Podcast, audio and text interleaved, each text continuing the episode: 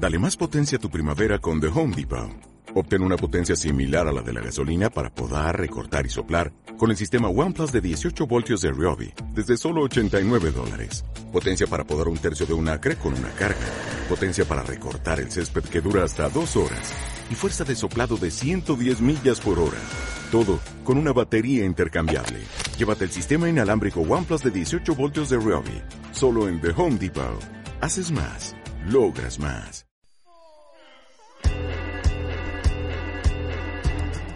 Ya pasó la primera hora de Tenemos la Voz, continuamos con el contenido que armamos para el día de hoy. Lo, anticipamos al principio del programa, tenemos en línea a Betu Bayari de la Comisión de Club eh, Social y Deportivo eh, Los Vaqueros y también es integrante de Futboleras Organizadas de Córdoba. Betu, ¿cómo estás? Te saluda Romina. Hola Romina, ¿cómo estás? Muy bien, bueno, te escucho un poquito bajo, ¿vos me escuchás bien? Yo me escucho a mí. Ah, a nosotros no. Ahí. Ah, ahí escucho. No, ¿Nos escuchas bien? Ahí es. ¿Tú nos escuchás? Ahí yo sí escucho, no sé usted. Ah, bien, bien, bien, perfecto. Sí, vale. Eh, te damos la bienvenida entonces a los micrófonos de Tenemos la Voz. Te saludo también mis compañeros Juan Ignacio Montenegro, Santi Pérez y Santi de la Vega que me van a acompañar. Buenas tardes. ¿Cómo va? Bueno, mucho, mucho gusto. Bueno, Beto, antes que nada, eh, queríamos hablar sobre eh, la iniciativa de em, que tuvo la legisladora de Hacemos por Córdoba, Nadia Fernández, eh, para incluir la ley Micaela, para aplicar la ley Micaela en el ámbito del fútbol. Queríamos saber cómo lo vivieron desde la organización Futboleras Organizadas de Córdoba, este proceso de elaboración y también de la presentación de la ley Micaela en el deporte. Bueno, pero nosotros fue una instancia muy importante, ¿no? Eh, en el marco de la pelea que nosotras venimos dando eh, con la Liga Cordobesa, haber conseguido reuniones con las legisladoras y que, que bueno, y que se hagan eco de nuestros reclamos y que nos ayuden a encontrar herramientas para, para que las mujeres podamos desarrollarnos eh, dentro del ámbito del deporte, dentro de los clubes y que, que esos sean espacios seguros, eh, bueno, para nosotros es un paso súper importante y por eso hemos estado acompañando desde el principio todo el proceso y de manera muy activa. ¿no? Eh, y, te hago una consulta eh, con, respecto para que, bueno, ustedes que ya estuvieron en todo el proceso y también en toda la, situación de, aplicarlo, eh, ¿qué implica que la ley Micaela se aplique en los clubes cordobeses? ¿Cuáles son los ejes principales que nos puedes mencionar? Bueno, en realidad los clubes nosotras entendemos que son eh, formadores, digamos, de los, de los vínculos, de esos lazos sociales. Entonces, eh, de alguna manera, empezar a, capacitar a los dirigentes, a las trabajadoras y los trabajadores de los clubes, empezar a transitar esa, eh, esa instancia, ¿no? Donde la formación en cuestiones de género nos permita visibilizar también las violencias que a las que muchas veces somos eh, sometidas, digamos, y que muchas veces ejercemos, eh, bueno, sin, sin reconocerla. Eh, creo yo que es algo muy importante, empezar a, formarnos para tomar decisiones correctas y que y que los clubes sean espacios inclusivos, que hoy no lo son, ¿no? Me parece, me parece que es un gran paso. Betu, ¿cómo te va? Te habla Juan Montenegro. Quería preguntarte con respecto a la igualdad de accesos a los espacios de toma de decisiones eh, dentro del deporte, específicamente en el fútbol, ¿qué caminos quedan por aún por recorrer? Bueno, sí, eh, se ha hablado o estamos hablando permanentemente, no solo a nivel local, ¿no? sino también a nivel nacional, de que es importante poder empezar a, a discutir el tema de la paridad de género en las comisiones directivas.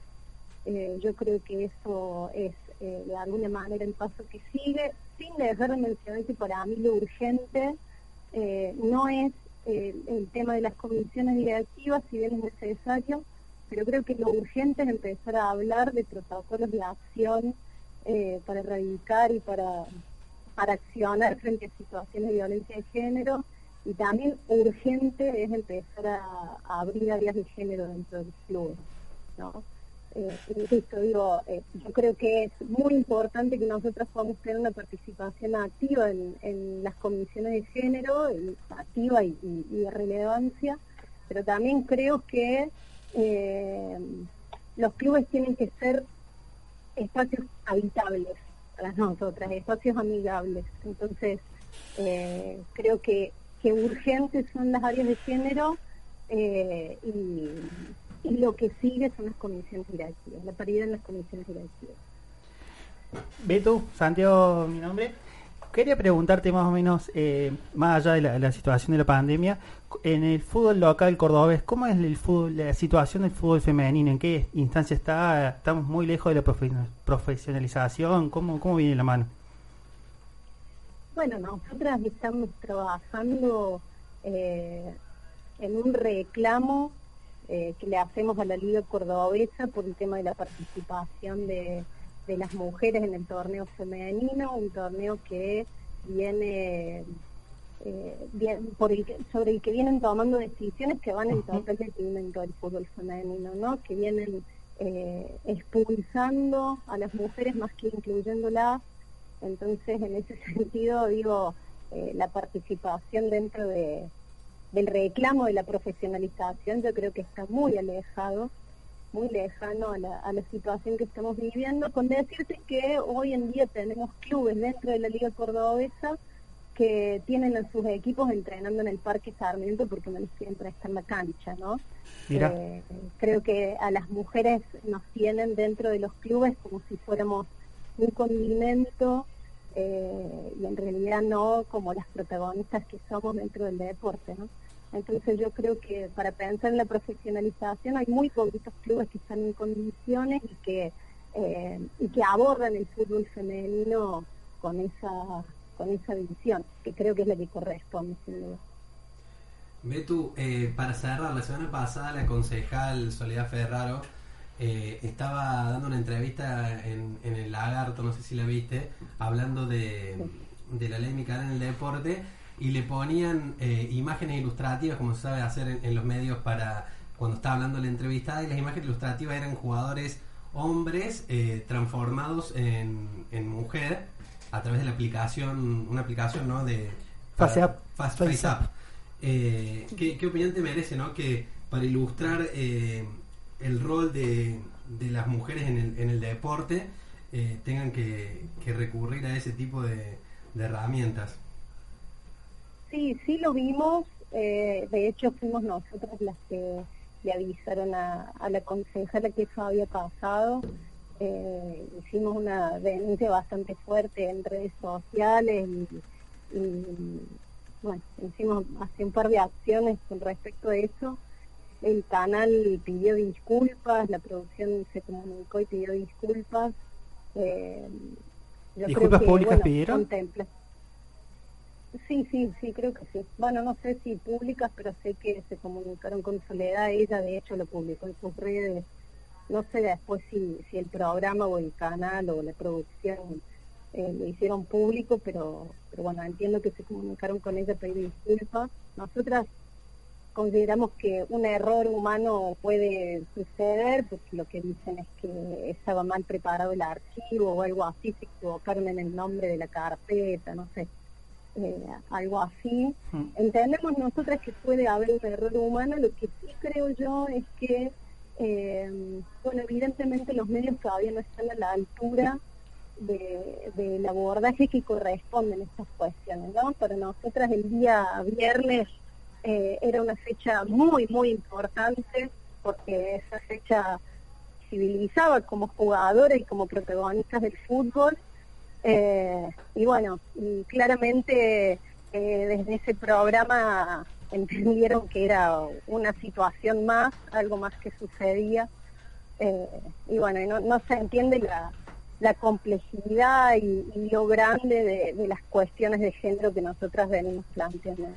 Entonces nos parece que, que bueno, que, también los comunicadores y las comunicadoras tienen que, los medios en general también tienen que capacitarse para poder dejar de cometer estos errores, ¿no? Porque las disculpas las pueden pedir, pero en realidad nosotras nos gustaría, nos hubiera gustado el viernes, por ejemplo, estar celebrando la fecha únicamente y no estar denunciando eh, esta, esta situación. Claro, tal cual. Y, te hago una, una última pregunta con respecto, bueno, a todo lo que ustedes vienen elaborando de la organización. Eh, bueno, que se implemente la ley Micaela, eh, todos los, los, pasos que se van dando se festejan, eh, pero ¿cómo tienen algún otro tipo de, de, actividad? En, o sea, digamos, ¿en qué estado está? ¿En qué se están organizando para, para continuar, digamos, y avanzar en esto que buscamos que siempre que sea igualitario e inclusivo? Venimos teniendo reuniones con eh, desde el Ejecutivo, con el Ejecutivo Municipal y el Provincial para trabajar en este tema. Eh, bueno, con el Legislativo también, eh, con el Consejo Deliberante y la Legislatura, por suerte hemos tenido mucho acompañamiento. De hecho, de estas reuniones que venimos mm, teniendo sale el tema de la ley Micaela en, en las instituciones de por y también venimos trabajando en reuniones con las comisiones directivas de los clubes, presentándoles el proyecto que escribimos y, bueno, y también poniendo un poco de en discusión esto que decía antes de, la participación de las mujeres en los clubes y, particularmente dentro del fútbol. Nos parece que es a través del diálogo y, bueno, empezar a replantearnos entre todos y todas eh, nuestras funciones y, por ahí los, los esquemas que tenemos, ¿no? Poner, tensionar todas esas ideas y ver si de manera conjunta eh, vamos dándole forma al fútbol femenino en Córdoba. Claro. Bueno, te agradecemos por tu tiempo, Betu. La verdad que un placer tenerte en los micrófonos de Tenemos la Voz eh, y poder hablar con nosotros sobre, sobre este tema que consideramos tan importante.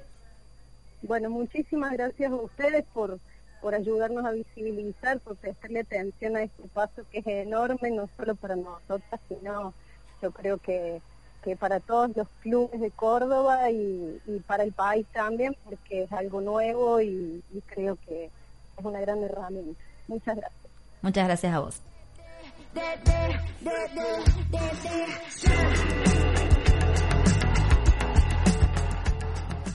pasaba Betú Bayari de la Comisión de Club Social y Deportivo Los Vaqueros e integrante de Futboleras Organizadas de Córdoba.